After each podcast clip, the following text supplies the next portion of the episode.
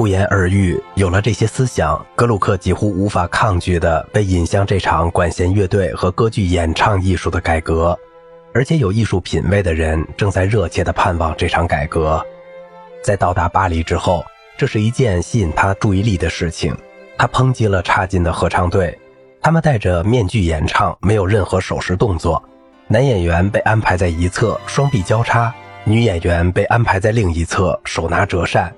他抨击了更加差劲的管弦乐队，为了不弄脏双手，或是为了取暖，他们戴着手套演奏，把时间浪费在调音、四处闲逛或是闲聊上面。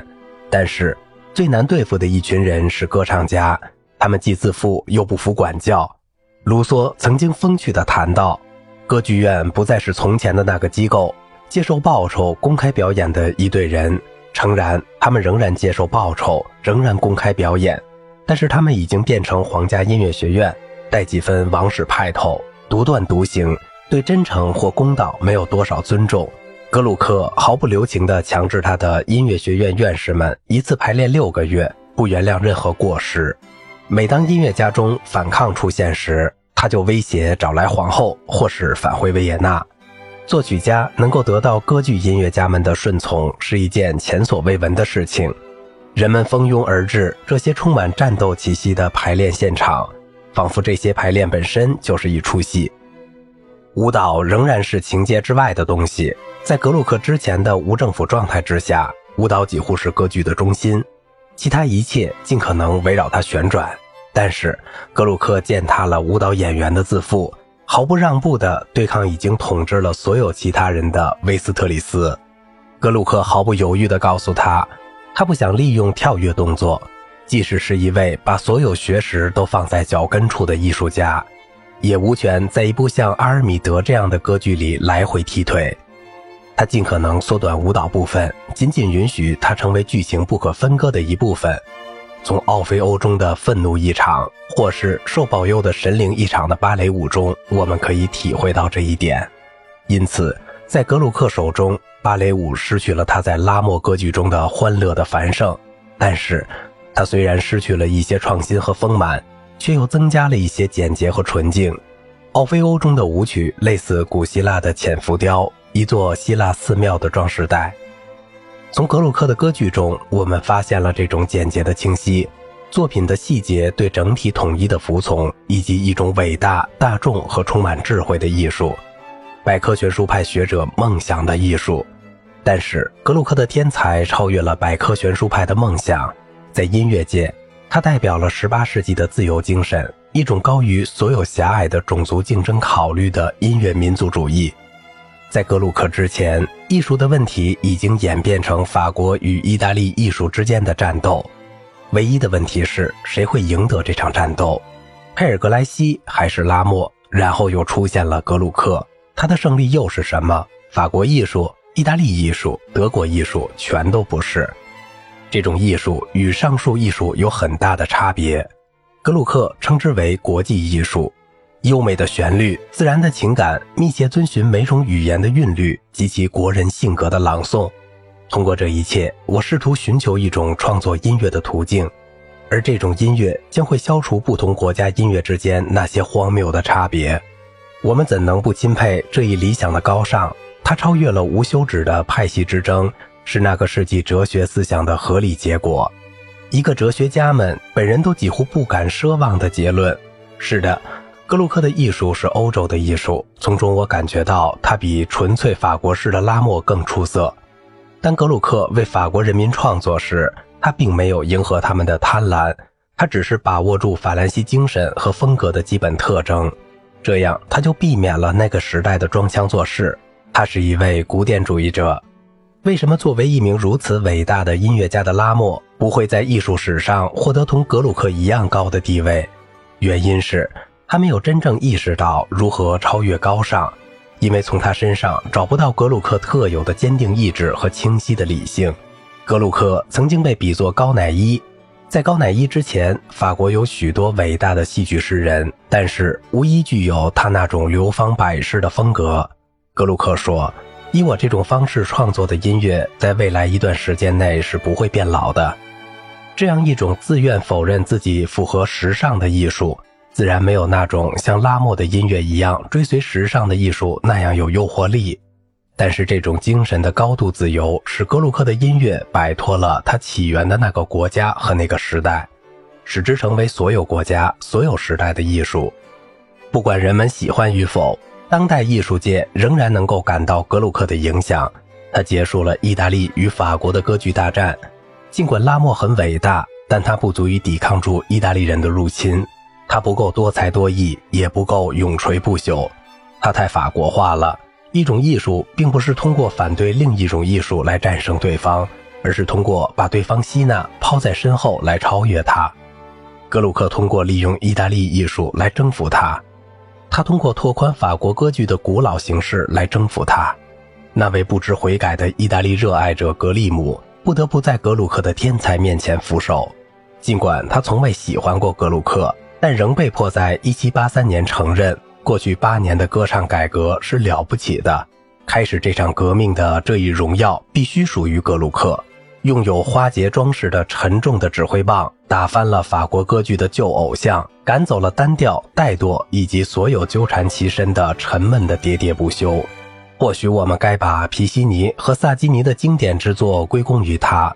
没什么比这更确定无疑了。皮西尼被意大利歌剧爱好者捧为格鲁克的对手。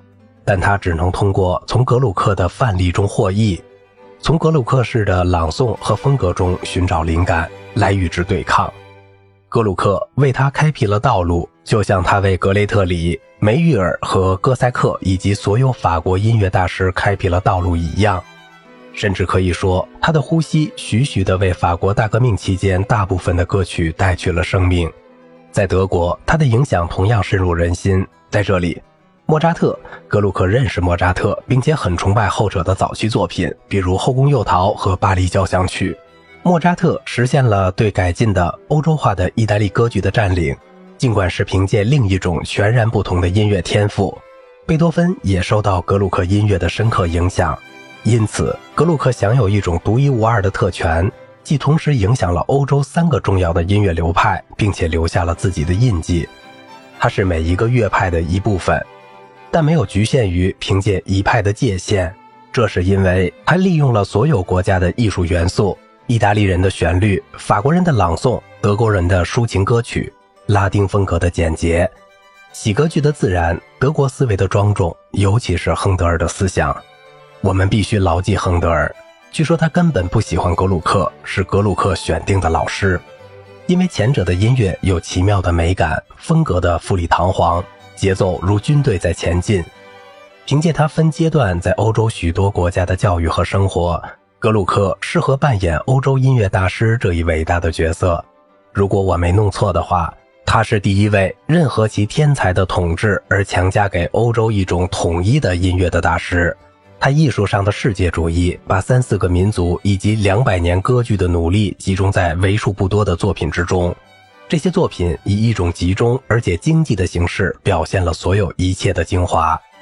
或许其表现形式过于经济了，我们不得不承认，即使格鲁克的旋律很精致，但却不够丰满。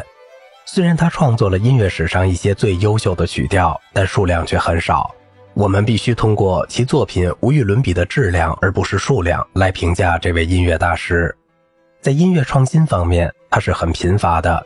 不仅包括辅调音乐各声部的发展、主题和作品结构的处理，而且包括旋律本身，因为他经常被迫从他旧的歌剧中选取一些歌曲放到新歌剧中。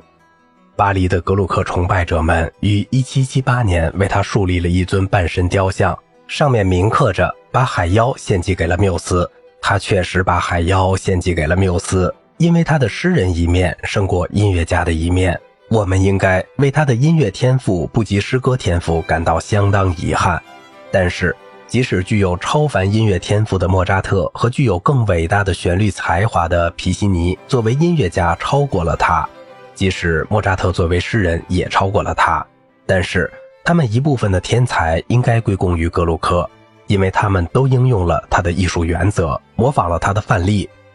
至少在一个方面，格鲁克是最伟大的。不仅因为他是一位先锋，为他们指路，而且因为他是三人之中最崇高的，他是生命中所有美好事物的诗人。尽管他并没有达到形而上学的梦想和那些信仰无法接近、令人屏息的高度，瓦格纳的艺术热衷的正是这些东西。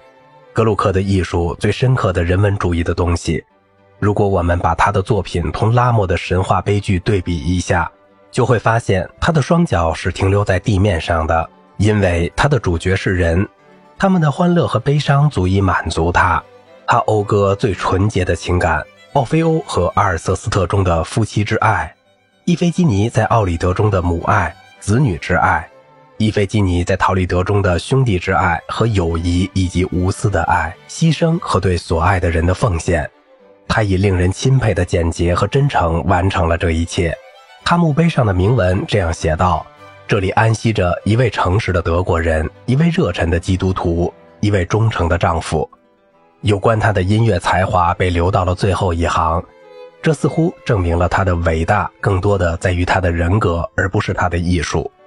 事实也应该如此，因为音乐艺术不可抗拒的魅力之一是它散发着道德高尚、忠诚、诚实以及善的气息。对我而言，正是“善”这个词概括了阿尔瑟斯特，又或是奥菲欧，或是贞洁的伊菲基尼的音乐。因为善，这位作曲家受到他人的喜爱。从这个角度上讲，他与贝多芬一样，不只是一位伟大的音乐家，更是一位有着一颗纯洁心灵的伟人。好了，今天的节目就到这里了，我是小明哥，感谢您的耐心陪伴。